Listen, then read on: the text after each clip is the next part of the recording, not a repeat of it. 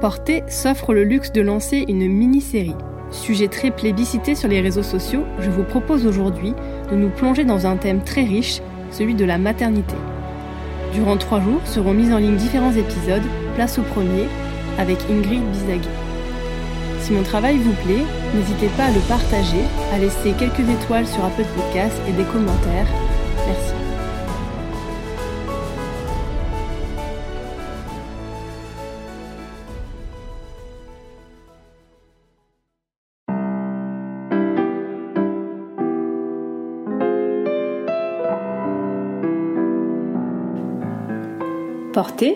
C'est un podcast sur la danse qui ouvre la porte à une communauté d'individus au parcours très différents, mais qui tous, chacun à leur manière, sont entrés dans le mouvement.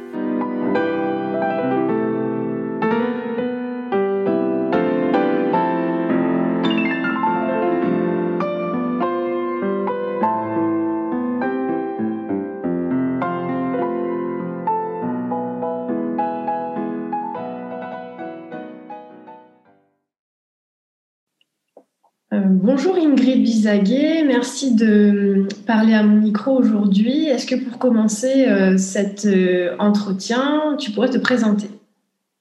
Alors du coup, je m'appelle euh, Ingrid Bizaguet, je suis professeure de danse, danseuse. J'ai étudié la sociologie à la fac, l'anthropologie. j'ai fait aussi à l'université, j'ai étudié la danse-thérapie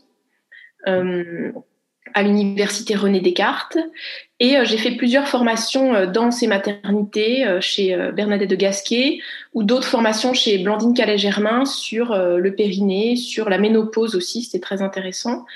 Et donc je suis maman de trois enfants et j'ai au, au, cours de mes différentes grossesses finalement élaboré une sorte de méthode.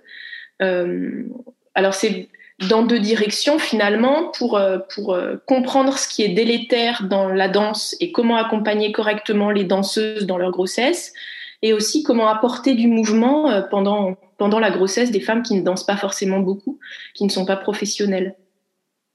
Et, donc pour résumer, tu, en fait, tu as dans ton parcours, après avoir eu tes enfants ou pendant tes grossesses, est-ce que tu as trouvé qu'il y avait un manque par rapport à l'information qu'on recevait, par rapport à notre métier, alors qu'on soit euh, danseuse professionnelle ou même euh, danseuse amateur euh, qui pratique un certain nombre de fois dans la semaine ou professeur de danse, puisqu'on utilise beaucoup notre corps et parfois jusqu'à un stade assez avancé de la grossesse, parce que par choix ou parce qu'on n'a pas le choix, des fois aussi parce qu'il faut bien travailler.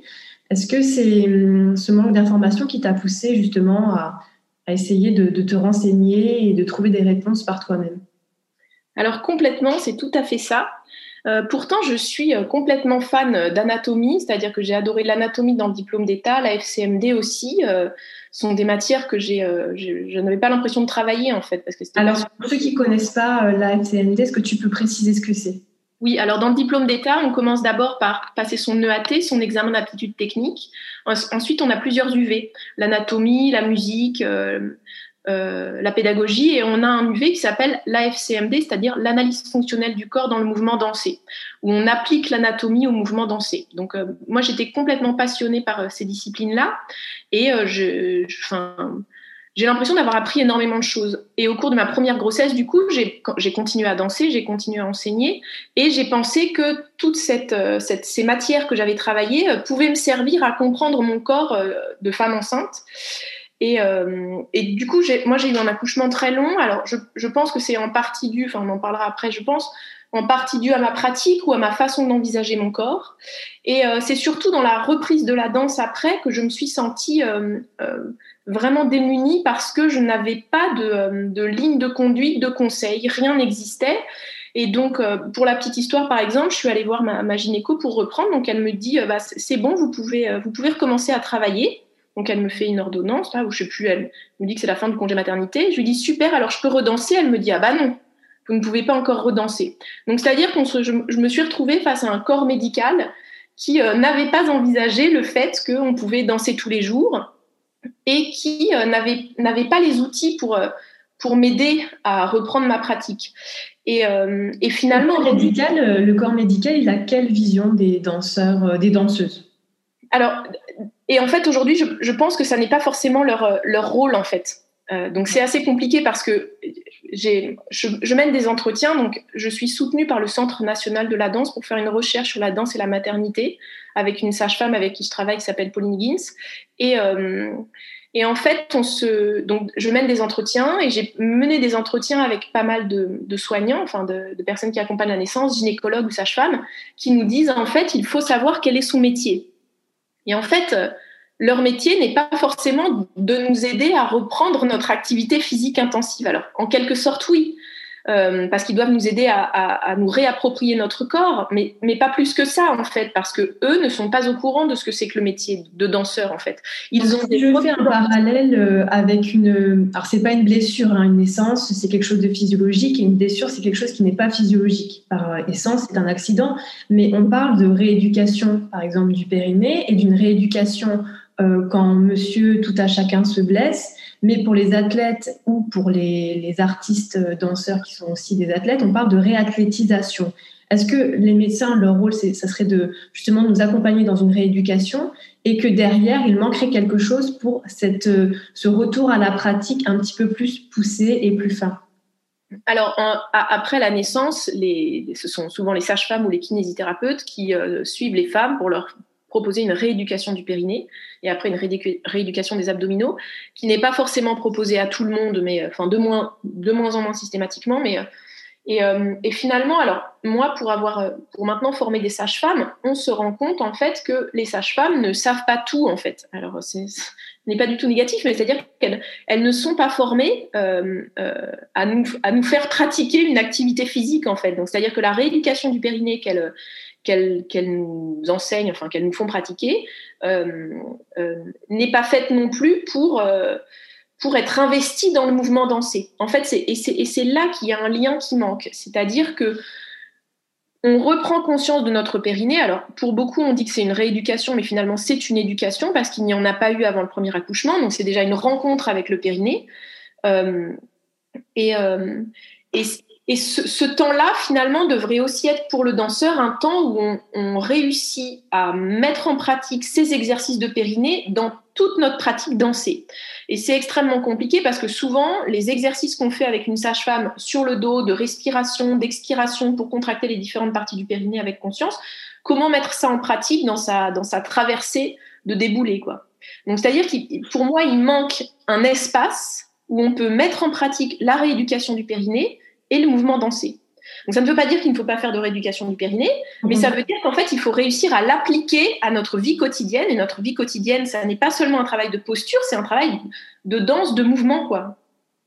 C'est-à-dire qu'on est exposé à de plus grands risques qu'une personne qui va euh, simplement euh, faire euh, du secrétariat à un bureau ou avoir, oui, voilà, un métier qui n'est pas forcément physique. Finalement, on peut retrouver aussi cette problématique chez d'autres femmes qui exercent des métiers euh, où on utilise beaucoup le corps, pas forcément danser, mais j'imagine que hum, les recherches qu'on pourrait faire sur les danseurs pourraient servir à une plus grande catégorie de femmes aussi.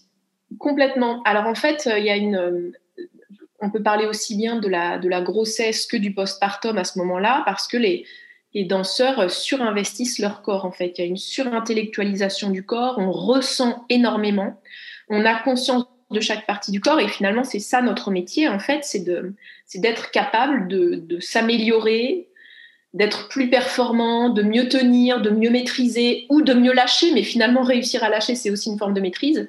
Donc, euh, donc en fait, on, est dans une sorte de, de, corps surinvesti euh, qui n'est pas forcément le corps que euh, toutes les sages-femmes ou que tous les soignants connaissent, en fait accompagne.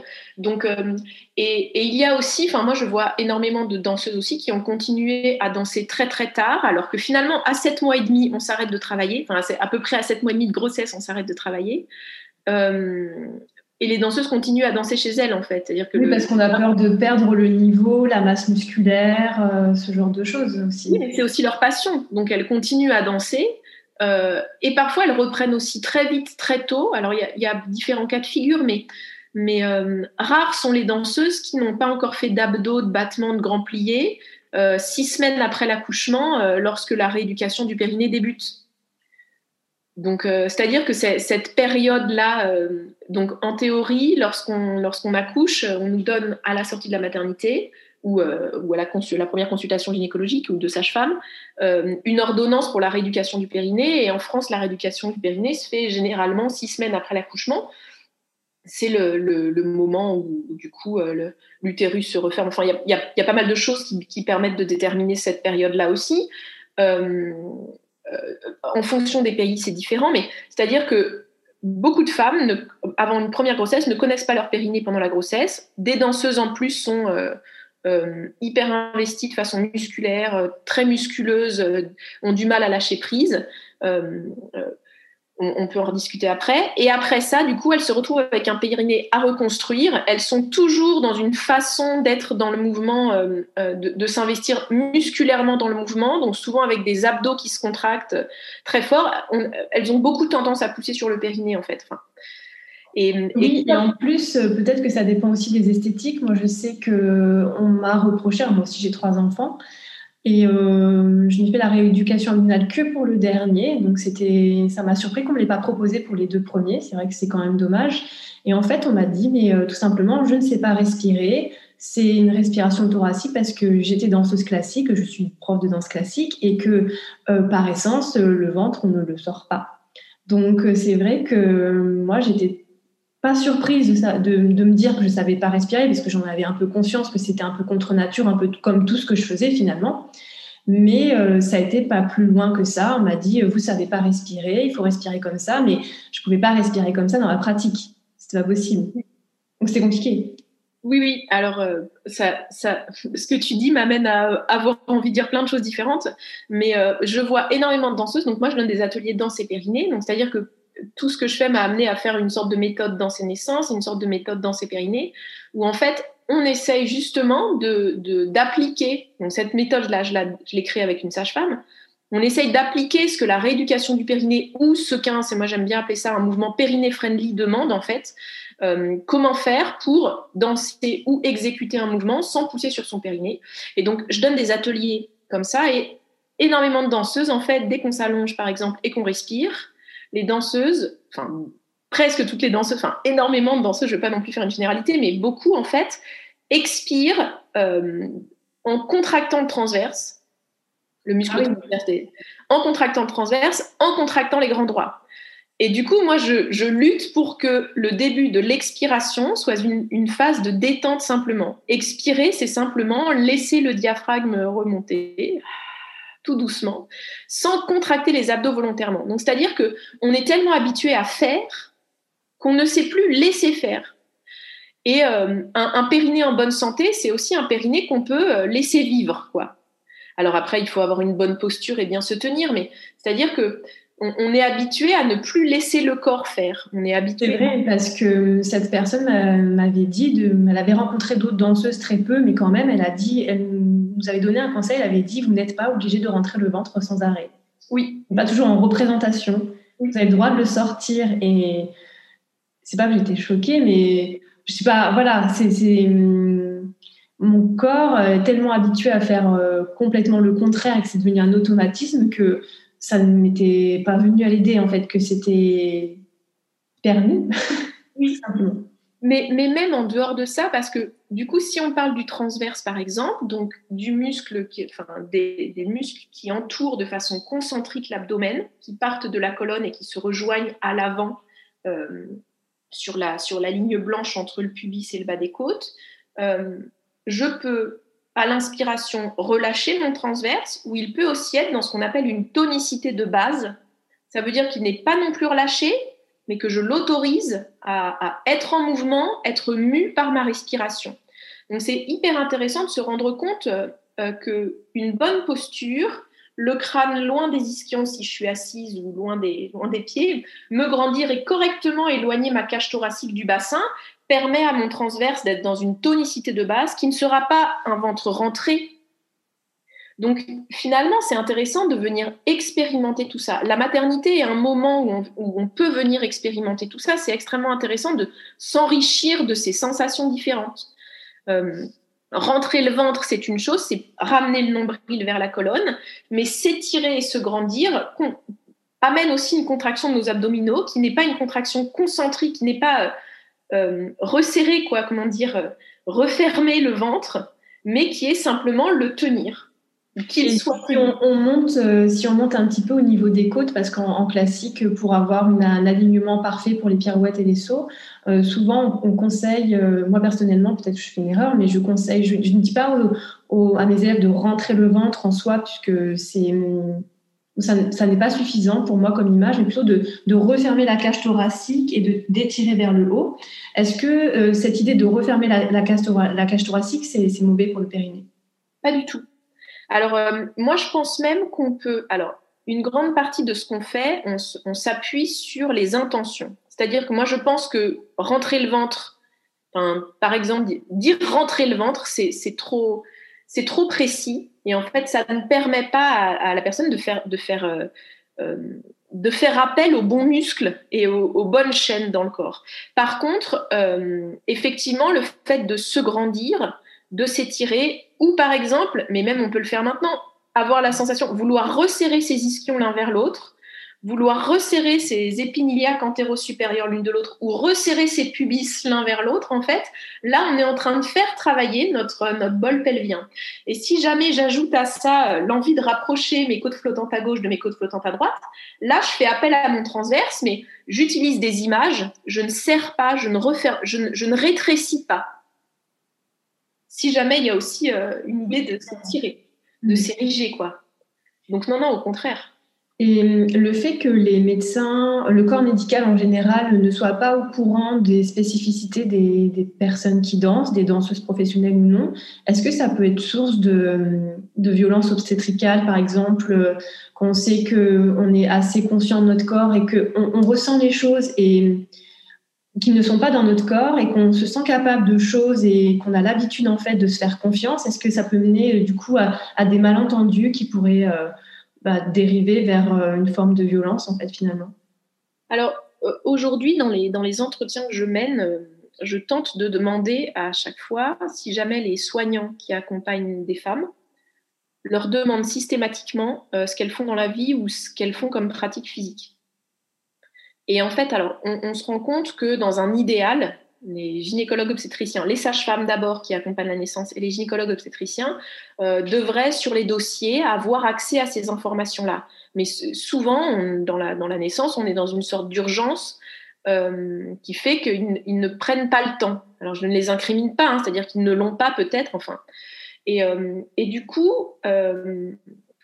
donc pour, pour, beaucoup, ils ne sont pas au courant en fait des spécificités physiques de la personne qu'ils vont accompagner. C'est-à-dire que parfois ils ne savent pas s'ils sont des danseuses ou pas. Enfin voilà. Et, euh, et donc en fait, euh, le, le, vrai problème aussi, c'est que du coup, on ne parle pas forcément la même langue parce qu'une danseuse est tellement, le corps d'une danseuse est tellement investi et est investi d'une certaine façon en fait, parce que peut-être que ce sont les épaules qui sont très investies, euh, euh, pas du tout la colonne ou le centre du corps, mais plutôt les extrémités. Ça dépend aussi des disciplines qu'on fait. Et en fait, c'est très compliqué parce que parfois, chez beaucoup, le périnée n'est pas investi du tout. C'est-à-dire qu'il peut y avoir énormément de sensations dans les mains, dans les pieds, dans les genoux, des, récepteurs euh, sensoriels partout, et il peut ne pas y en avoir dans le périnée. C'est-à-dire qu'il y a plein de danseuses qui ont dit est-ce que tu serres, est-ce que tu lâches? Aucune idée. Je ne sais pas si jamais je serre mon périnée ou pas. Quand on parlait de la respiration tout à l'heure, pour beaucoup, je dis, mais tu sens que tes abdos sont contractés Non, puisque c'est une façon d'être. Donc, euh, donc c'est très compliqué parce que euh, je pense qu'en tant qu'accompagner une, une femme enceinte qui est en train d'accoucher, ça dépend aussi de sa préparation à la naissance, mais ça dépend si jamais elle s'est penchée sur son propre périnée, si jamais elle a, elle a essayé de, d'en prendre conscience déjà, de savoir si elle pouvait le relâcher ou pas, mais c'est assez compliqué euh, d'être face, à mon avis, à une femme qui investit énormément son corps et qui investit aussi euh, de façon émotionnelle et intellectuelle quoi, tout ce qui est en train de se passer. Oui, parce que souvent, comme on est des artistes, euh, les émotions et la sensibilité sont exacerbées. On ne fait pas ce métier-là pour rien aussi.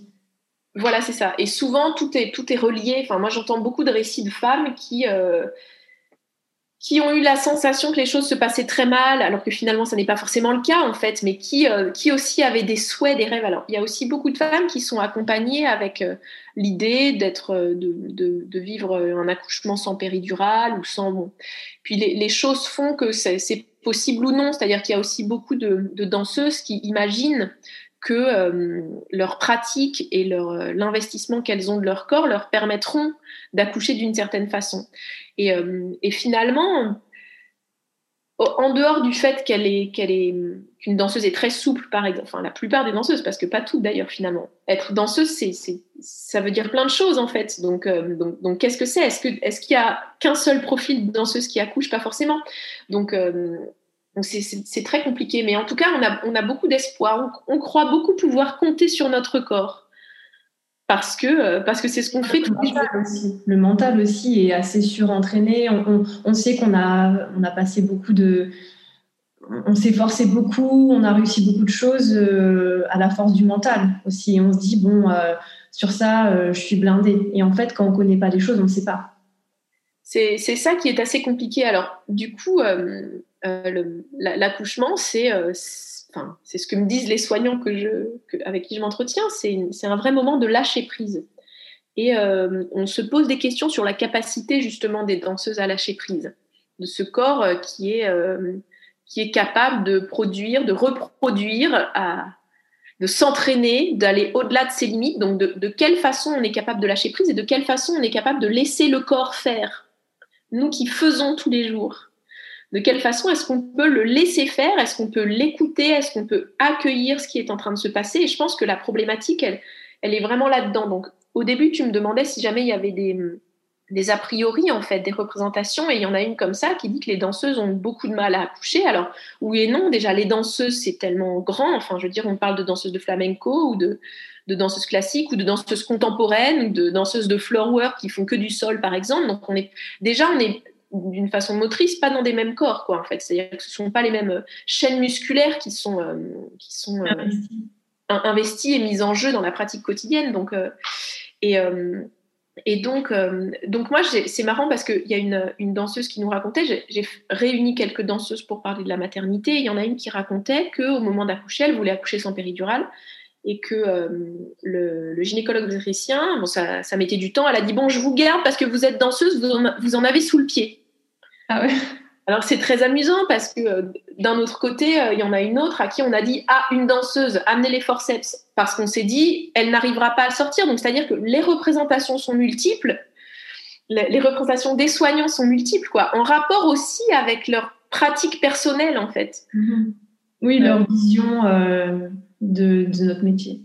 Tout à fait. Euh, une, gynécologue obstétricienne, une amie avec qui je m'entretenais, euh, m'a dit que ses propres accouchements aussi ont fait changer sa façon d'envisager les choses. Qu'elle, elle, elle est marathonienne et elle disait que, euh, qu'en fait, elle voit maintenant ça vraiment comme un, comme un marathon, quoi, comme, comme quelque chose d'extrêmement sportif. Donc, donc il, il faudrait qu'il réussisse à faire appel à sa, à ça de la, de la danseuse, mais en même temps à faire lâcher son corps, quoi, à faire lâcher prise. Et une part pour beaucoup de danseuses que j'entends dans leur, dans leur récit, c'est que la, la, la, violence obstétricale vient du fait qu'on ne leur a pas demandé, on ne leur a pas dit vous êtes danseuse, ah bon, mais alors vous pouvez peut-être monter votre jambe là ou descendre votre bassin ici. Peut-être qu'on ne les a pas écoutés, peut-être qu'on les a pas écoutés. Aussi. Alors, aujourd'hui, je vois la, la façon, enfin, je vois l'hôpital, quoi, ou même les maisons, de naissance, c'est un petit peu différent, mais de, quelle façon est-ce qu'on laisse le temps, de quelle façon est-ce qu'on accueille les spécificités de chaque femme, c'est très compliqué aussi, parce que, parce que nous, danseuses, là, on, s'attelle à, faire connaître qui on est pour mieux accoucher, en quelque sorte. Mais je veux dire, si jamais chaque profession se met à faire ça, je veux dire, les, les soignants ne vont jamais s'en sortir, en fait, hein, si jamais ils doivent faire une formation par... Euh, par catégorie socio-professionnelle qu'ils rencontrent, quoi, et par métier, en fait. Donc, c'est, très compliqué. De quelle façon aussi, moi, je, dirais, de quelle façon aussi est-ce que la danse, le milieu de la danse lui-même, doit aider les danseuses et les femmes enceintes à trouver ces réponses-là? Est-ce que c'est aux soignants d'aller chercher chez les danseuses qu'elles sont ou est-ce que ça n'est pas aussi aux danseuses d'arriver déjà avec un certain message? Tu vois, c'est vrai qu'il y a un problème de, de rencontres. Ça dépend en, en, face de qui on se trouve. Moi, je sais que pour ma seconde, j'ai accouché à la maison, donc voilà, pas de problème pour le lâcher prise. De toute façon, euh, c'était lancé. C'était un choix de non-retour, enfin, à moins d'avoir un transfert. Mais euh, j'ai essayé d'expliquer ça à l'équipe euh, pour mon troisième à l'hôpital et ils n'ont rien voulu entendre. Quoi. C'était, ils avaient leur petit protocole et c'était mort en fait. J'ai... Et c'est dommage, mais je pense que voilà, ça dépend aussi. Il y a autant de, de, de médecins que de personnes. Il y a des, des médecins qui sont plus curieux que d'autres, des sages-femmes qui sont plus euh, expérimentées aussi. Ça dépend si on en est dans, son, dans sa pratique, dans son métier, dans ses expériences. Donc, euh, oui, c'est difficile de faire une généralité de toute façon. Euh, Tout à fait. C'est vrai. Il faut, faut, rester voilà, peut-être bienveillant euh, par rapport au monde médical, se dire on n'est pas forcément euh, les ennemis les uns contre les autres, on va essayer d'avancer ensemble. Parce que si d'un côté euh, les femmes enceintes, parce qu'on parle beaucoup de voilà de violences obstétricales, de choses comme ça, parce qu'il y en a eu, mais il faut pour autant ne pas voir l'agresseur à chaque coin de rue et plutôt essayer de se dire bon euh, pas de fantasme ni d'un côté ni d'un autre. Pas le fantasme sur les danseurs et les danseuses et pas de fantasme sur les médecins qui seraient les, grands méchants qui nous attendraient avec les forceps. Mais bon, après, tout peut exister. Mais c'est vrai que je pense que l'ouverture d'esprit peut permettre euh, que les lignes bougent. Oui, je suis d'accord avec toi. Je, je pense aussi euh, qu'il y a une idée de bonne préparation à la naissance aussi. Et ça, c'est peut-être un message qu'on peut vraiment faire passer. Euh, c'est vrai que j'ai l'impression que les danseuses avec qui je, parle de leur maternité, euh, celles qui ont vraiment eu la chance d'être bien préparées sont des personnes qui ont été préparées par des sages-femmes individuellement, à qui elles ont pu dire euh, qui elles étaient, ce que représentait leur corps, quelles étaient leurs capacités physiques aussi, comment est-ce qu'elles allaient pouvoir utiliser ce corps-là et ses capacités peut-être un peu différentes de, la norme. Au, regard de celles qui ont fait des préparations à la naissance, à l'hôpital, en groupe où il n'y avait pas ce, lien précieux. Quoi. Euh, je, pense aussi, euh, donc je repense à cette, euh, à cette gynéco qui m'a dit, moi, mon, métier, c'est de faire naître des bébés en bonne santé dans des situations pathologiques. Donc, c'est-à-dire que finalement, quelle est la place de, de la pratique de chacun là-dedans? C'est très compliqué de faire rentrer ça et de la physiologie, puisqu'on en revient au fait que la naissance n'est pas quelque chose de pathologique. Oui, mais le gynécologue obstétricien euh, euh, arrive lorsqu'il y a de pathologie, tu vois, lorsqu'il y a dystocie, lorsqu'il y a des, des, lorsque l'accouchement ne se fait pas correctement. Euh, mais, mais du coup, ce, qui, ce qui me paraît vraiment fondamental, c'est cette idée qu'il faut se préparer soi, alors sans non plus être dans un rêve d'accouchement parfait sans douleur où on va bouger dans une piscine. Bien sûr que c'est sans doute possible, mais je veux dire, l'accouchement est quand même il va falloir la, gérer, cette douleur, l'accueillir, la laisser faire son travail. Enfin, dire, il y a aussi des, représentations très, très idylliques de l'accouchement. Alors, en quelque sorte, oui, c'est important, mais je veux dire, le corps va être traversé, va se détendre, va s'étirer je veux dire, il faut s'imaginer que le, pubis, enfin l'espace entre les deux os pubiens, pour une femme n'importe laquelle, il y, a presque, je, crois, 8, pas loin, pas loin d'un centimètre, on va dire, qui se fait au cours de la grossesse, au cours de l'accouchement. Et pour une femme enceinte euh, danseuse très laxe, c'est encore plus quoi. Donc c'est-à-dire que les douleurs que l'on ressent dans le, dans le pubis, dans les sacroiliacs, sont, sont quasiment des douleurs d'entorse. Donc, euh, il faut les entendre aussi. Nos, capacités musculaires sont des, sont des capacités euh, sur la personne hyperlaxe, quoi. Donc, c'est-à-dire qu'il faut entendre le fait que ça sera peut-être douloureux, ça sera peut-être difficile. C'est pour ça que la, la, préparation avec une femme en face à qui on peut parler de tout ça et qui peut nous informer de tout ça est, est important. Euh, et j'ai l'impression du coup que le corps médical, une fois que les choses sont lancées, mais qu'on est déjà dans l'écoute de soi, dans le lâcher prise, dans le mouvement qui nous permettra de laisser ce travail se faire, là du coup l'équipe ne sera pas violente avec nous puisque on laissera la physiologie, le processus physiologique se faire. Euh, le problème, c'est aussi euh, cette sidération de, la douleur peut-être dans un corps dont quand on est danseuse, on a l'habitude de certaines douleurs et là, on va en ressentir d'autres à d'autres endroits, d'autres muscles hyper forts qu'on ne connaît pas. Et à ce moment-là, cette sidération peut, peut faire qu'on se laisse complètement euh, guider par le corps médical qui effectivement nous proposera des choses qui n'iront pas avec notre, nos souhaits profonds, mais qu'on n'est pas capable de dire à ce moment-là. Nos souhaits profonds de danseuse, notre envie d'investir notre corps de danseuse. Oui, c'est vrai. Mais si on revient plus en amont, euh, si on sort un peu de, de ce moment clé qui est la naissance, Mhm. Est-ce qu'il existe, voilà, alors il y a maintenant il y a un diplôme de danseur, le DNSP, et il y a aussi le DE, et il y a aussi le CA, qui sont alors le diplôme d'État et le certificat d'aptitude, qui sont en fait nos diplômes qui jalonnent nos métiers de la danse, on va dire. Est-ce que dans ces trois diplômes-là, il existe quelque chose qui parle du périnée euh, pour les futures danseuses, pour euh, les professeurs femmes mais hommes qui auront peut-être aussi euh, dans, leur, dans leur cours des femmes enceintes ou en postpartum ou qui ont eu des enfants. voilà, est-ce qu'il existe quelque chose? Alors, le, dans le diplôme d'État, bien sûr, on étudie le, périnée. Donc, on étudie le périnée de façon anatomique, en fait. Hein. Dans la FCMD aussi, l'analyse fonctionnelle du corps dans le mouvement dansé. Alors, c'est vrai que du souvenir que j'ai, euh, c'est beaucoup plus fin, c'est-à-dire qu'on étudie moins longtemps le périnée que la cheville ou le genou. C'est-à-dire que on peut l'étudier aussi, et après, dans, dans tout ce qu'on nous demandera des exercices appliqués, rares sont les personnes qui vont proposer des exercices sur le périnée.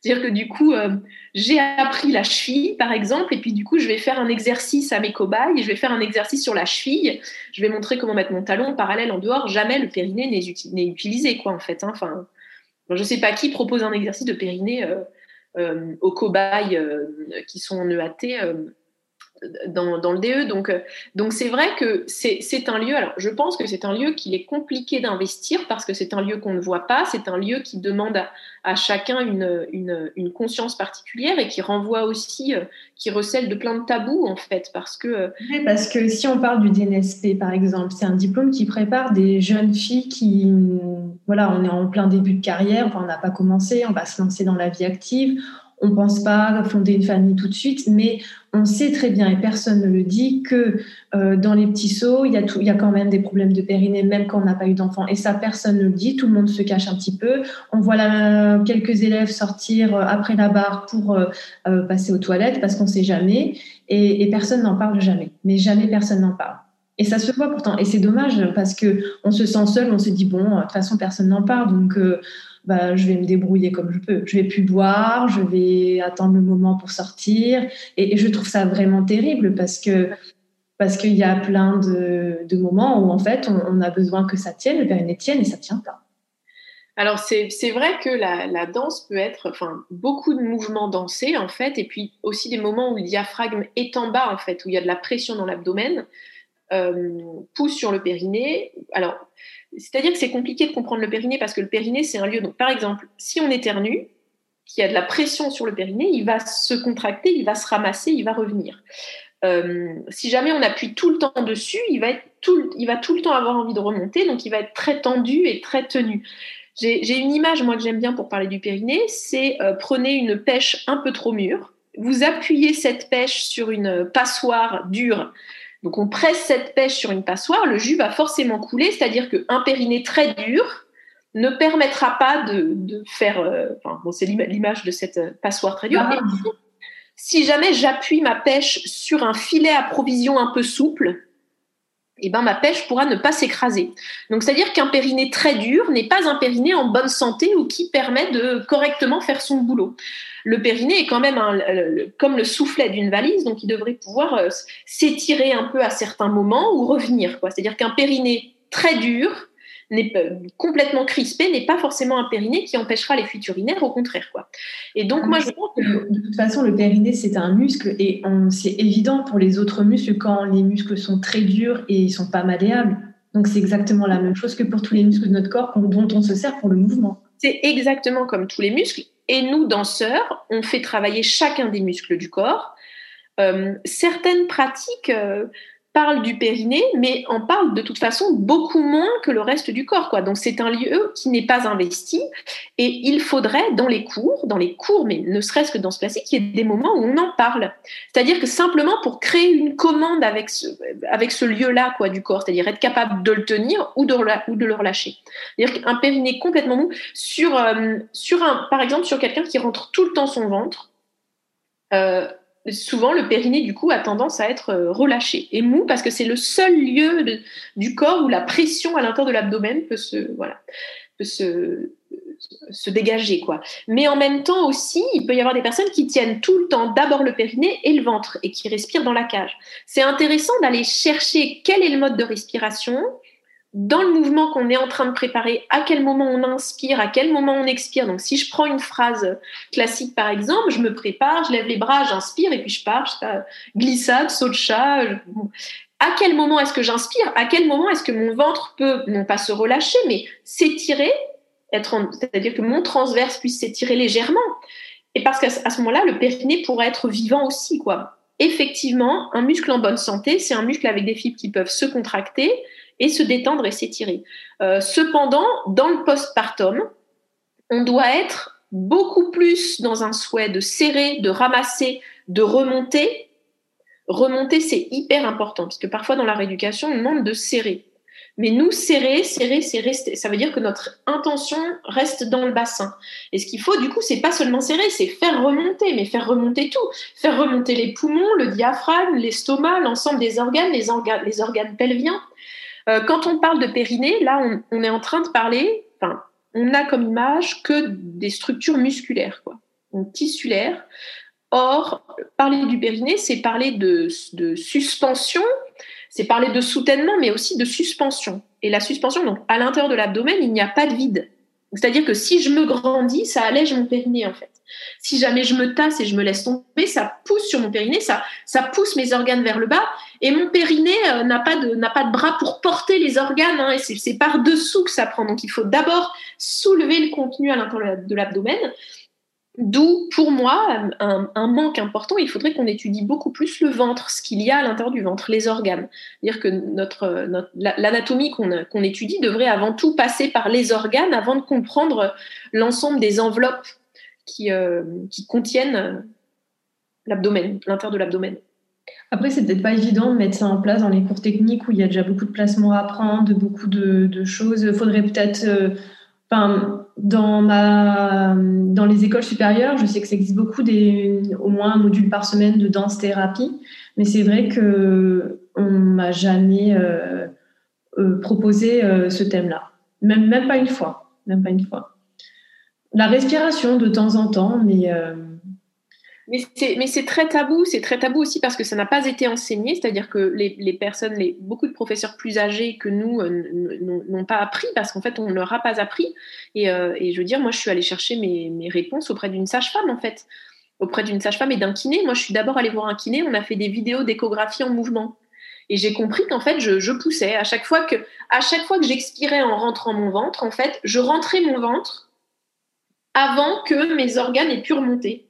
Donc ça veut dire qu'en fait, je pressais mon ventre vers le bas, je poussais sur mon périnée. c'est-à-dire que d'abord, il a fallu que c'est comme un, psychanalyste qui doit d'abord faire sa propre psychanalyse. quoi. D'abord, il a fallu que je travaille sur mon propre périnée pour comprendre son fonctionnement, euh, pour ensuite pouvoir intégrer ça à ma pratique. quoi. Je veux dire, euh, moi, je me souviens très bien quand, euh, quand on a fait notre premier cours d'anatomie avec, euh, avec ma prof Yvonne Père, euh, je veux dire, elle nous a regardé de profil, elle a dit Toi, t'enlèves le pull autour de ta taille, toi, t'enlèves tes guêtres, toi, t'enlèves ton col roulé. C'est-à-dire que là où on mettait quelque chose qui cachait, en fait, on, cachait cette partie du corps qu'on ne voulait pas travailler, qu'on n'aimait pas, qu'on ne souhaitait pas investir, quoi, cet, cet endroit, cette zone de silence. Et le périnée, finalement, est une zone de silence pour tout le monde. On vit ce on danse sans, avoir conscience du périnée. Alors certaines personnes sont obligées d'en avoir conscience, mais euh, moi je me souviens dans un atelier dans ces périnée que j'ai donné, une femme qui disait qu'elle n'avait pas eu d'enfant et euh, qu'elle a eu une descente d'organes et en fait ça lui a permis d'aller à la rencontre de son périnée et que c'était merveilleux pour elle d'aller investir l'intérieur du bassin, l'intérieur du sacrum, l'intérieur du branche ischio-pubienne, avoir une représentation de ce lieu-là.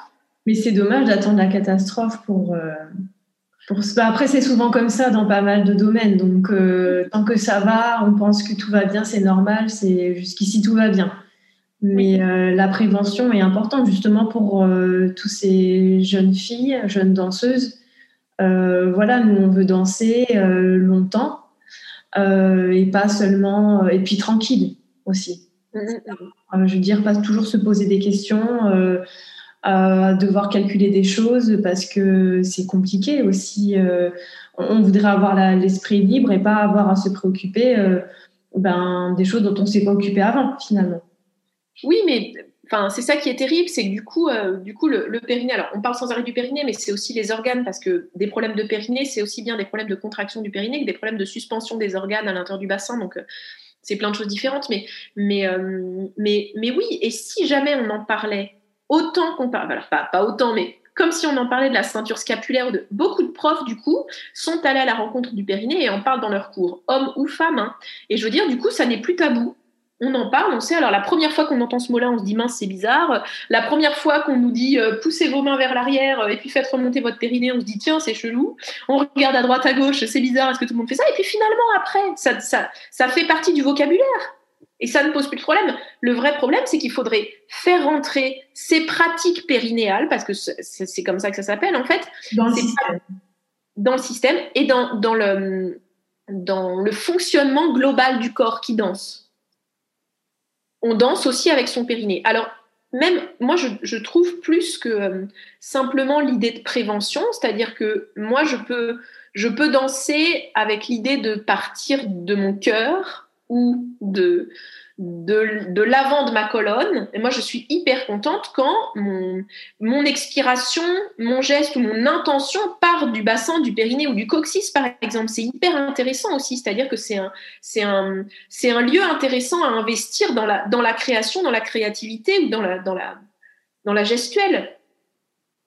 On se, on se coupe de ça. je veux dire, euh, euh, dessiner dans l'espace avec ses coudes, dessiner avec le sommet du crâne, dessiner avec ses ischions, dessiner avec le pubis. Enfin, je veux dire, euh, allons-y, quoi. Enfin, ça fait partie du corps, du squelette. Il n'y a rien de, de, plus sale de plus étrange.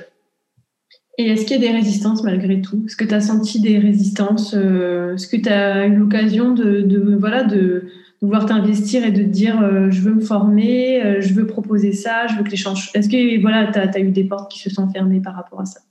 Alors, c'est vrai que je, suis particulièrement investie par ce sujet. Euh, je suis particulièrement investie par ce sujet aussi parce que je suis passionnée d'anatomie et d'AFCMD et que pour moi, il a manqué une partie des réponses. Est-ce forcément à l'anatomie à l'AFCMD de répondre à ces questions-là? Ça, je ne sais pas en fait. Je ne sais pas à quel, milieu, qui doit répondre à ces questions-là.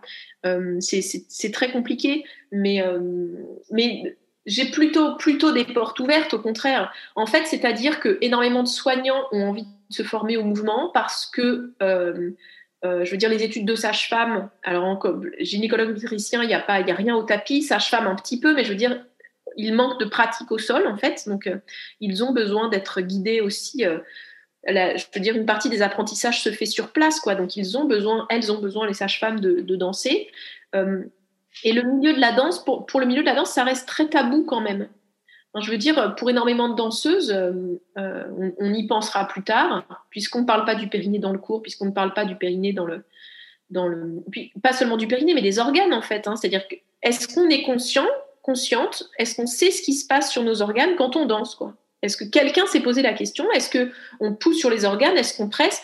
On a fait une vidéo d'échographie en mouvement sur une danseuse et on s'est rendu compte que lorsqu'elle faisait une inclinaison latérale, la tête du bébé dans le bassin tournait et puis revenait en place. Donc c'est-à-dire que on se rend compte qu'il y a des effets du mouvement sur le corps de la femme, sur le fœtus, et c'est hyper intéressant et que c'est vraiment à savoir en fait. Il faudrait que, que, tout le monde le sache, qu'on se rende compte de ça. Parce qu'avant, en fait, euh, il y a quelques années, euh, les danseuses, ben, il y, a un certain temps, hein, je remonte vraiment à la préhistoire, peut-être pas non plus, mais euh, ils n'avaient pas d'enfants parce que c'était pas possible. On s'arrêtait après. c'était compliqué. Maintenant, il y a de plus en plus de danseuses qui, qui ont des enfants et qui reviennent. Il y a de plus en plus de danseuses qui, pendant leur grossesse, continuent très longtemps. Et avec les réseaux sociaux, en fait, on se rend compte que euh, c'est un peu devenu une mode. Enfin, il y a un peu des baby boom en fait dans le monde de la danse. Donc, ça serait vraiment le moment de, ben, de partir à la conquête de d'une meilleure récupération quels sont, les risques en fait quand on reprend après une grossesse, même si c'est quelque chose de physiologique, voilà, quand on a notre métier si particulier, qu'est-ce qu'on risque? Qu'est-ce qu'il faut voilà, qu'on soit au courant de quoi? Euh, Par exemple, le rôle des hormones. Euh, je sais que voilà, l'imprégnation hormonale fait qu'on a un terrain particulier, combien de temps ça dure. Euh, monsieur et madame, enfin, on n'est pas tous égaux. Euh, face aux blessures et notre corps, on a aucun, aucun corps ne se ressemble. Et si une danseuse est capable de faire 39 euh, fouettés, parce que je les ai vus, hein, 32 fouettés sur pointe euh, à presque voilà 35 semaines d'aménorrhée, une danseuse New York faisait ça et on le voyait sur Instagram. Et c'est c'est peut-être pas le cas de tout le monde et, et c'est ok. Et ça n'empêche pas qu'on puisse reprendre quels sont les délais Qu'est-ce qu'on peut accepter Est-ce qu'on est toujours sur une, sur une surenchère Alors, qu'est-ce que, quel conseil on peut donner pour le postpartum après une grossesse? Alors, enfin, pour parler du postpartum, il faut que je parle de la grossesse. En fait, beaucoup de danseuses ou beaucoup de sportifs souffrent de diastasis important parce qu'en fait, on est très très nombreuses à continuer à danser extrêmement longtemps sans adapter notre pratique. Est-ce que tu peux préciser qu'est-ce que c'est pour La diastasis, en fait, c'est un, un, étirement très important des muscles grand droit euh, parce qu'en fait, le ventre est très, le ventre grossit, les grands droits s'écartent et au milieu, en fait, euh, euh, en fait, ça, on, on, étire trop entre les grands droits et après coup, après avoir accouché, lorsque les grands droits reviennent, ce tissu entre les grands droits, lui, n'est pas élastique et donc ne revient pas. C'est-à-dire que beaucoup de femmes peuvent glisser leurs doigts là sous l'estomac là parce qu'en fait, euh, voilà, le, ça a été trop étiré. Euh, et donc ça, en fait, ça, ça, ça, se retravaille, ça se retravaille avec la respiration. Enfin, pas que, mais ce qui est important de se dire, c'est que le, mouvement est important pendant, pendant la grossesse. C'est très important de continuer à bouger, de ne pas arrêter. Pendant la naissance aussi, c'est très important de bouger. Et, dans le post-partum aussi. danser peut favoriser les diastasis. La pratique intensive d'abdominaux, alors ça, ça, ne veut pas dire qu'une femme enceinte, une, une, danseuse enceinte fait des abdominaux, mais ne serait-ce que si elle, elle, est assise par terre et elle glisse derrière dans le sol, elle s'allonge. En fait, là, elle est en train de faire à fond travailler ses grands droits. Là, c'est comme si elle faisait des abdos. C'est la une partie des, crunchs, on va dire. Et donc, euh, il faudrait adapter les pratiques en passant à chaque fois par le côté, par exemple. Aussi, euh, travailler sur l'expiration, parce que dans ce cas-là, les grands droits, le, le, transverse, les transverses peuvent se contracter, donc venir rapprocher bébé de la colonne avant que les grands droits se contractent. Donc, c'est-à-dire qu'il y a des petites choses, des petits aménagements Travailler sur l'expiration, ça permet aussi au transverse d'être contracté et donc ça lui permet de mieux tenir aussi au niveau des lombaires quoi et de mieux tenir aussi le sacrum. Je ne sais pas combien de danseuses j'ai vues, peut-être que j'en ai pas vu beaucoup qui ne souffraient pas des sacroiliaques en fait. Tout le monde, enfin, souffre des sacroiliaques ou du pubis. C'est dû à cette hyperlaxité hormonale et du fait que les femmes, que les danseuses soient très souples, donc c'est-à-dire que les, les tissus s'étirent vraiment énormément. Et en fait, au lieu de s'étirer encore et encore, il faudrait plutôt remuscler et tirer en fait. Et ça passe par euh, arrêter d'arrondir dans les lombaires, c'est-à-dire se grandir, respecter sa courbure physiologique et surtout travailler sur l'expiration dans une sorte d'autograndissement. Et en fait, c'est une, euh, une sorte de, je sais pas comment dire, de, de, de réflexe à prendre. Et ça, en fait, on peut continuer à le faire jusqu'à la naissance, on peut danser de cette façon-là pendant la naissance, et il faut reprendre rapidement avec ces réflexes-là, en fait, ces réflexes d'autograndissement, d'arrondir le moins possible. La rétroversion est une ennemie du périnée, quoi. Ça veut pas dire qu'on ne peut pas en faire une ou deux, mais quand on est professeur, quand on enseigne 7 heures par, à la suite le mercredi et qu'on fait 12 euh, euh, rétroversions par cours, bon, c'est vraiment très mauvais parce que du coup, on ne recrute pas nos grands droits et on ne recrute pas non plus notre périnée de façon euh, automatique. Donc, se grandir, c'est extrêmement important. Toujours passer par le côté et travailler sur l'expiration parce que, alors sur une expiration un peu travaillée, une expiration qui d'abord simplement laisse le diaphragme remonter, ça va chercher les organes et à partir de là, on continue l'expiration et on peut entendre le transverse qui se contracte tout seul, le périnée qui remonte tout seul. Ces mouvements-là, on peut les reprendre dès qu'on a accouché, quoi. Et on a le droit, dès qu'on a accouché, dès qu'on le sent, hein, c'est pas une obligation, mais on a le droit de faire quelques contractions du périnée en fait. Du coup, nous danseuses, si jamais on est en train de dire qu'on est plutôt abdominal et qu'on a plutôt tendance à y aller, à savoir y aller, on, peut avoir tendance à plutôt contracter nos abdos, qui ont été distendus pendant la grossesse, mais contracter ses abdos ou faire des abdos sur un périnée ramolli, c'est tout faire tomber vers le bas et c'est repousser encore plus ce périnée qui est détendu. Donc c'est important que nous, on aille tout de suite après la naissance, penser à rassembler, peut-être resserrer les ischions, resserrer les pubis. Je n'ai pas dit qu'on allait faire euh, des séries d'exercices, mais réutiliser l'imaginaire qu'on a autour du mouvement pour réinvestir ce bassin avec l'idée qu'il va se refermer, se rassembler, remonter. Et au niveau de la fatigue qui induit bah forcément euh, neuf mois de grossesse, un accouchement plus ou moins facile, plus les nuits, parfois l'allaitement, euh, voilà. Alors euh, le tableau, c'est un peu un champ de mine pour la reprise. Comment s'y prend? Alors c'est extrêmement compliqué. Moi j'ai l'impression, alors je prendrai l'exemple d'une de mes élèves que je connais qui est circassienne. Euh, donc qui était beaucoup dans la force, quoi, puisque finalement euh, c'est ce qu'il faut pour balancer ses jambes, pour monter, pour tenir à la corde. Et après, du coup, avoir eu son, son enfant, alors c'est super parce qu'elle elle a réussi à aller trouver le lâcher prise. Donc c'est génial parce qu'elle est, elle est allée chercher pendant toute sa grossesse, grâce au mouvement, euh, ses sensations de bassin, ses sensations de périnée qui s'ouvrent, l'idée que le bassin va être traversé. Et après, par contre, elle m'a dit, mais je ne peux plus revenir à cette, à cette force d'avant, euh, elle avait l'impression de malmener son corps. Donc moi j'ai l'impression que le retour à la pratique, c'est aussi, c'est finalement ça n'est pas un retour, c'est la découverte d'une pratique différente. Euh, plus de bienveillance, d'écoute. Plus de bienveillance et d'écoute. Alors, alors souvent, alors ça dépend parce que ça, aussi c'est un truc qui est assez compliqué puisque souvent on reprend le travail. Enfin, en théorie, on reprend le travail deux mois et demi après l'accouchement la rééducation du périnée, ce sont des moyennes, hein, reprennent à un mois et demi après l'accouchement. Et finalement, ça voudrait dire qu'on, si jamais on est dans les clous, une danseuse, dans les, une professeure dans les clous aurait quatre séances de rééducation avant de reprendre, continuer, recommencer à donner ses cours.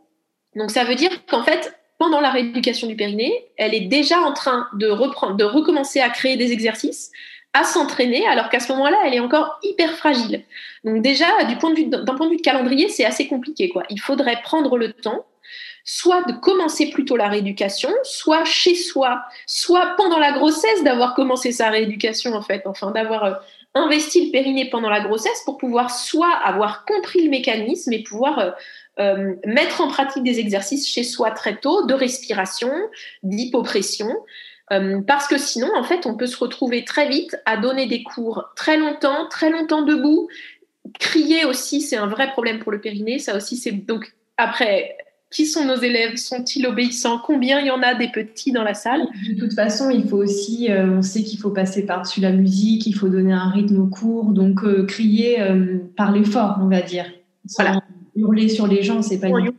par l'effort. Oui, ça, demande quand même, c'est-à-dire que tout ça sont des, sont des choses qui peuvent, qui peuvent ne pas aider le périnée en fait à bien remonter et à bien revenir. Euh, nombre de danseuses disent qu'en fin de journée, elles sentent une pesanteur dans le bassin en fait. Cette pesanteur peut ne pas venir uniquement du périnée qui ne sait pas se contracter sous les organes, mais du fait qu'au-dessus, on a passé notre temps à pousser sur les organes pendant les cours qu'on a donnés. Donc c'est-à-dire que on va, il faudrait qu'on redonne des cours en se soignant d'abord soi avec peut-être plutôt des choses au sol, avec des moments d'expiration, avec des moments où on part du périnée, pas partir du périnée, mais où on expire et ensuite tout de suite on investit le périnée. Il va falloir, alors si jamais on est pudique et qu'on ne souhaite toujours pas parler du périnée dans ses cours de danse après sa grossesse, on peut le penser soi sans le dire, mais c'est intéressant que cette rééducation, cette éducation au périnée euh, profite aussi aux élèves, aux élèves hommes et femmes. moi je veux dire, après ma Ma deuxième grossesse, je suis allée voir un, j'avais très mal au dos, je suis allée voir un, kiné qui m'a fait rétroverser. Bon, j'ai très vite qui me faisait rétroverser le bassin pour poser, pour protéger les lombaires. Donc ça, c'est une, véritable illusion. Il faut se, il faut s'interroger sur la rétroversion du bassin, sur la place des organes, sur ce que ça crée d'être en rétroversion du bassin. Et, euh, donc, à partir de là, j'ai cheminé pour arrêter de rétroverser le bassin puisque c'était douloureux chez moi. C'est-à-dire que ça basculait mon sacrum, mes sacroiliacs étaient déjà pendant tout l'allaitement, on est en régime hormonal de relâchement musculaire. On pense qu'après avoir accouché, paf, on peut revenir. Non, on est encore hyper lax, encore euh, gorgé d'hormones de, qui font qu'on est toujours lax, que c'est toujours compliqué de se mettre en mouvement, qu'on est encore molle, disons-le. Enfin, je suis passée par là, donc je n'insulte pas les autres, je m'insulte moi aussi. On est encore très très molle et on va devoir faire avec ce corps-là. Euh, et donc, je veux dire, moi, après, donc après, avoir cheminé sur la rétroversion, j'ai arrêté de rétroverser le bassin, c'est-à-dire que lorsque je suis allongée sur le dos, peu importe dans quelle position, il y a crâne, cage, bassin posé sur le sol, c'est-à-dire bassin sacrum et pas lombaire. On travaille bien le fléchissement dans la hanche. Fléchir dans la hanche n'entraîne pas mon bassin qui s'arrondit. Et depuis que je fais ça, mes élèves n'ont plus mal au dos. c'est-à-dire que les propres questions que je me suis posées sur mon corps à moi, c'est encore l'histoire du psychanalyste et de la psychanalyse ont permis à mes élèves hommes et femmes Donc, ça veut dire que peut-être les hommes qui sont dans mes cours ont moins de problèmes de périnée parce qu'il n'y a pas de fente urogénitale, ça n'est pas la même chose, enfin. Mais au moins, ils n'ont plus mal au dos. Oui, mais ils ont un périnée quand même, de toute façon. Euh. Je veux dire, il faut, il faut que ce soit l'occasion d'aller chercher, d'aller comprendre une nouvelle chose. Est-ce qu'il y a des, légendes urbaines qui tournent, euh, qui sont vraies ou fausses euh, autour de alors euh, voilà à partir du moment où tu, as un enfant Moi j'ai déjà entendu une danseuse qui n'avait pas encore d'enfant et qui, m'a dit ça va être compliqué pour moi parce que je suis pas très souple du dos et après une grossesse et un accouchement là ça va être compliqué parce que et, en fait chacun a des représentations donc ça ne doit pas être la seule. On se dit qu'est-ce qui comment faire le tri entre le vrai et le faux? Alors, il est, il est indéniable que le corps sera différent après une grossesse, en fait, mais, euh, mais ça ne veut pas dire que le corps ne reviendra pas plus ou moins comme il était avant. C'est-à-dire, il y, a aussi euh, il y a, aussi l'envie, après avoir accouché, euh, de ressortir avec un ventre plat et de faire des grands jetés. Quoi. Et en fait, le corps, pendant un mois, deux mois, six mois, neuf mois, un an, parfois, il mettra deux ans à revenir, en fait. On mettra deux ans avant de retrouver euh, des sensations, je sais pas moi, pour pouvoir sauter, pour pouvoir tenir. De, de... Effectivement, euh, c'est fatigant aussi de tenir un bébé dans ses bras tout le temps. On change de posture. Alors, il y en a beaucoup qui ont mal à l'épaule, au coude, au poignet de tenir bébé. Donc, le trapèze aussi, parce que c'est souvent une position asymétrique donc, euh, Tout à fait, tout à fait. Alors, euh, donc, donc, ça, ça fait partie. Euh, enfin, justement, c'est le contraire en fait. Beaucoup de danseuses se, retrouvent, enfin, imaginent qu'elles vont retrouver leur corps, qu'elles vont retravailler. En fait, il sera différent après. Il mettra du temps à revenir. Il faut effectivement être dans une sorte de bienveillance envers soi-même. après, je, connais beaucoup de femmes qui m'ont appelé en disant bah, Moi, on m'a dit que c'était foutu. Alors ça, c'est vraiment atroce, quoi. Moi, je, veux dire, j'ai envie de pleurer. Euh, on leur a dit, parce qu'elles ont fait de la rééducation du périnée, on leur a dit non, vous n'y arriverez pas, quoi. En fait, ça marche pas ou c'est foutu. Donc, il y, en a beaucoup, il y en a souvent qui m'appellent et en fait, en fait, euh, rien n'est foutu. C'est-à-dire que l'ensemble du corps. Parce que c'est comme si on disait vous êtes foutu, en fait. Complètement. Complètement. je veux dire, tous les tissus du corps sont mobiles. Alors effectivement, il y a des tissus qui sont contractiles et d'autres qui ne le sont pas, mais avec un travail postural, avec un travail euh, d'investissement imaginaire de certains muscles fins du corps, on peut euh, retrouver beaucoup de choses. Quoi. Donc euh, il y, a, aussi l'idée souvent de se dire qu'après un enfant, celles qui n'ont pas d'enfant pensent qu'après un enfant, le périnée il est foutu, les abdos sont foutus, le ventre est foutu. quoi on est un peu foutu après. Mais ça, n'est pas vrai en fait. Par contre, c'est vrai que ça demande, effectivement, le corps est complètement différent et ça demande un travail, euh, un travail important. Et les idées reçues concernant la, la, maternité, la, naissance aussi, euh, c'est qu'une femme, une danseuse a beaucoup de mal à accoucher parce qu'elle a un périnée très dur ou très, très solide. Finalement, en fait, ça serait plutôt l'idée du lâcher prise qui serait difficile c'est-à-dire que ça n'est pas le périnée lui-même qui est trop tendu, mais c'est qu'on le tient. Mais est-ce que si c'est pas aussi euh, se mettre dans une situation où on se sent euh, capable, libre, autorisé à lâcher prise? Si on est dans un environnement qui est un peu stressant, on est un peu sur ses gardes, on se méfie, euh, qu'on n'est pas, voilà, qu'on a été accompagné pendant un certain temps par une sage-femme et que c'est pas cette personne-là qui vient parce que le fonctionnement de l'hôpital ou de la clinique ou pour X raison, euh, voilà, c'est vrai aussi le lâcher prise, c'est aussi une question de confiance. Les lieux, enfin, l'hôpital, c'est pas forcément un endroit, enfin, en général, quand on va à l'hôpital, c'est qu'on n'est pas bien, c'est qu'on est malade, c'est qu'il se passe, il y a plein de choses comme ça dans, dans le subconscient et, et, et, faire confiance et lâcher prise quand il y a euh, lumière plein feu, euh, cinq personnes qu'on connaît pas dans la pièce, euh, et être un peu vulnérable et que des fois, bah, c'est vrai que le temps, euh, le temps fait que les, soignants n'ont pas le temps, euh, c'est peut-être pas forcément facile. Complètement. Alors, tu vois, moi, j'aurais une, réponse à ça, c'est que, du coup, pour moi, maintenant, enfin, avec mon parcours, ce que j'ai vu, ce que j'ai entendu, c'est que ce qui, ce qui va nous rassurer, le cadre rassurant, pour moi, c'est soi. C'est soi. Et finalement, en tant que danseuse, notre cadre rassurant, c'est notre corps en mouvement. Et je pense que la grossesse peut être un, temps de euh, justement d'aller à la rencontre de ce corps qui va lâcher prise, de ce corps qu'on écoute, de ce corps qui est capable de bouger de façon autonome en fait. Ne, pas faire écouter le mouvement à l'intérieur de soi. Et je pense que c'est ça le cadre rassurant. On est rassuré si jamais on est, si jamais on s'est préparé en fait à se mettre dans des positions étranges, à venir ressentir, à venir écouter, à venir respirer là où ça fait mal. C'est euh, le partenariat avec le papa parce que le papa, bon, bah, on connaît son le papa de l'enfant, enfin souvent, enfin je ne vais pas généraliser, mais euh, ils vivent avec nous, ils nous connaissent, euh, on est aussi des danseuses à leurs yeux et euh, ils sont un peu le garant, ils, savent, ils nous connaissent nous, donc ils peuvent peut-être aussi essayer de, de, enfin, ils font partie de cette confiance qu'on peut, on a un appui, un allié par rapport que c'est eux qui nous connaissent le mieux finalement dans la pièce.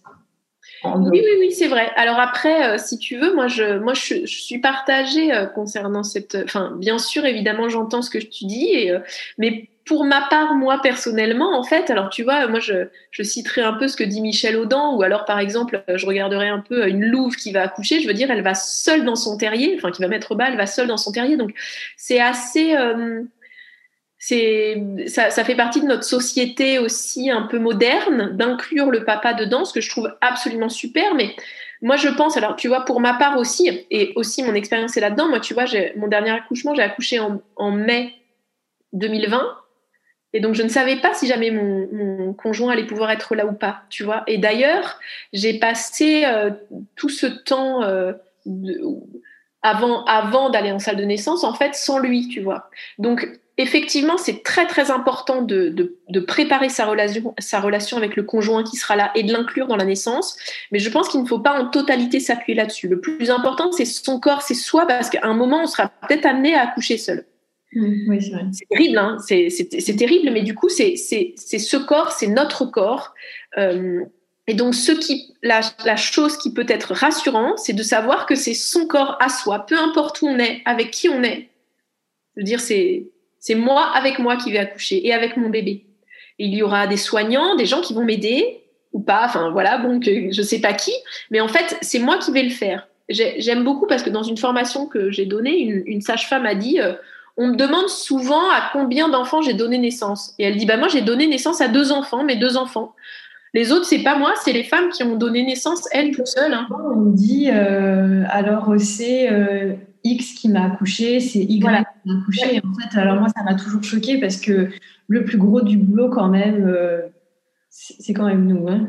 Mais c'est du coup, c'est ça qui va être compliqué, c'est que dans notre corps de danseuse, on va devoir aller euh, préparer une expérience que l'on n'a jamais vécue encore. Euh, donc ça veut dire aller trouver d'autres chemins de sensation de soi, d'autres chemins de mouvement aussi, de gestes, mais c'est vraiment c'est une, une, maison le en fait. Pouvoir bouger c'est une maison tous les animaux euh, donnent naissance en bougeant en fait en remuant. On, on, est on est les seuls à être aussi immobiles. Et donc il faut utiliser notre capacité à bouger. Ça ne veut pas dire qu'on doit faire des pirouettes dans la salle de naissance mais ça veut dire qu'on peut être amené à respirer le corps à donner des intentions de la musicalité en fait. C'est cette finesse de, de, de motricité qui est intéressante en fait. C'est on va pouvoir faire des torsions et tout ça, ça aide le bébé à s'engager dans le bassin. On va pouvoir faire des nutations, des contre-nutations de l'en dedans et l'en dehors. Et en fait, c'est des différents niveaux aussi, en haut, en bas. Complètement changer de niveau, tout à fait. Se mettre euh, accroupi à quatre pattes, sur le côté, euh, euh, sur les mains. Enfin, je ne sais pas moi. Et en fait, c'est tout ça qui va aider le processus à se faire. Et ma maison, là où je suis rassurée, c'est parce que je suis en moi. Du coup, je peux accoucher n'importe où. Bon, c'est idéal ce que je dis, mais c'est complètement euh, fou de se dire que nos sociétés occidentales ont allongé les femmes sur le dos. Euh, c'est incroyable quand même. Oui, alors pour moi, du coup, il y a vraiment deux phases. Il y a le, travail, donc c'est-à-dire quand l'utérus commence à se contracter, que, euh, que du coup le col se dilate, que le bébé descend, appuyé, voilà. et il y a la naissance en elle-même. Et effectivement, la naissance, euh, euh, si je, vois, je prends l'exemple d'une vache, effectivement, elle va s'allonger sur le côté une vache. Hein, voilà. Enfin, tout le monde ne donne pas naissance debout. Une éléphante, oui, mais euh, par exemple, une vache, non, elle peut s'allonger sur le côté. Ou bon, ça, ça dépend des. Par contre, pour le travail, c'est hyper important d'être en mouvement. Et chez beaucoup de femmes, on, arrive, et puis comme on met la péridurale, je sais pas, à 5, je sais pas quoi, ça dépend des femmes, à partir de là, on va arrêter de bouger. C'est extrêmement important de se dire que même si on a une péridurale et même si on est sur un lit ou une table d'accouchement, on va pouvoir continuer à bouger. On va pouvoir faire des ports de bras, on va pouvoir souffler, on va pouvoir sortir la mâchoire inférieure, on va pouvoir pousser le talon des mains, on va pouvoir déplacer le bassin un peu à gauche, un peu à droite, se bercer. Et euh, en fait, c'est cette, euh, c'est, cette, ce mouvement-là qui est intéressant. Ce sont les mouvements qu'il y a à l'intérieur du corps, pas forcément la forme que prend le corps. Ce sont les mouvements qu'il y a à l'intérieur de moi et donc la respiration que je vais pouvoir mettre à l'intérieur de moi, les espaces, je vais pouvoir jouer avec les espaces à l'intérieur de moi. Et donc c'est là que euh, toutes nos qualités de danseuse devraient être utilisées et où effectivement parfois on ne, vient pas nous chercher la danse. Donc c'est à nous, c'est à nous de, la faire cette danse de la naissance. C'est à nous de danser les contractions. Oui, c'est une belle conclusion. Et pour terminer cet entretien, est-ce que euh, voilà, tu as des projets euh, voilà, tu m'as dit que tu, travaillais pour le CND. voilà, c'est quoi le, les projets par rapport à, voilà, ce que tu nous as dit là euh, Qu'est-ce que tu vas en faire? Alors d'abord, la, recherche que l'on fait euh, pour le CND, c'est avant tout la création des fiches pratiques pour orienter les danseuses, comment danser pendant la grossesse et comment reprendre dans le postpartum. Donc, Pardon? Quelque chose de vraiment concret, du coup, quelque chose qui vraiment concret, vraiment concret, au regard de ce que nous voyons, de, de, ce que nous entendons des soignants et des danseuses, euh, de ce que nous voyons dans nos échographies en mouvement, et nous allons euh, rédiger également euh, un compte rendu de recherche, un livret, un livre de toute cette recherche-là. c'est ce qui nous intéresse vraiment, c'est l'idée des, représentations. C'est extrêmement important de, de, de comprendre qu'un soignant peut se dire c'est une danseuse elle est tonique, elle est dure, quoi. Elle ne bougera pas. Ou alors, au contraire, il peut se dire, c'est une danseuse, elle est souple, elle est détendue. Donc, c'est vraiment une histoire de représentation. Et du coup, notre objectif, nous, ça serait de faire évoluer les techniques d'accouchement pour amener du mouvement, continuer à amener du mouvement et encore plus. Euh, avec une péridurale, on peut bouger d'une certaine façon, mais on peut bouger. Et ça n'est que le mouvement. Le mouvement va aider vraiment. C'est et, d'une autre, façon, euh, aider les danseuses aussi à comprendre ce qui est délétère et à euh, orienter les, pratiques. Et ce qui nous importe aussi, nous, dans nos formations, une fois, on a eu un professeur homme qui voulait savoir ce qui se passait sur le périnée des danseuses qu'il avait dans ses cours parce que il n'avait, lui pour le coup, il avait que des danseuses femmes et lui-même ne se rendait pas compte. Il avait entendu parler des périnées, des problèmes de périnée. Il disait mais alors que qu'est-ce que je suis en train de faire? Ce que je fais faire aux femmes, qu'est-ce que ça représente en fait? Bah, Merci Ingrid. Hein. Euh, j'espère qu'on aura accès rapidement à ces fiches parce que c'est vrai que c'est important. Alors, ça sera notre compte rendu, notre exposé de recherche sera le 1er février 2022 au CND, mais on a un blog dans ces maternités où vous pouvez voir une partie des, des vidéos ou quelques, enfin, suivre l'avancée de notre recherche merci. Merci Ingrid. Merci à toi. À très bientôt.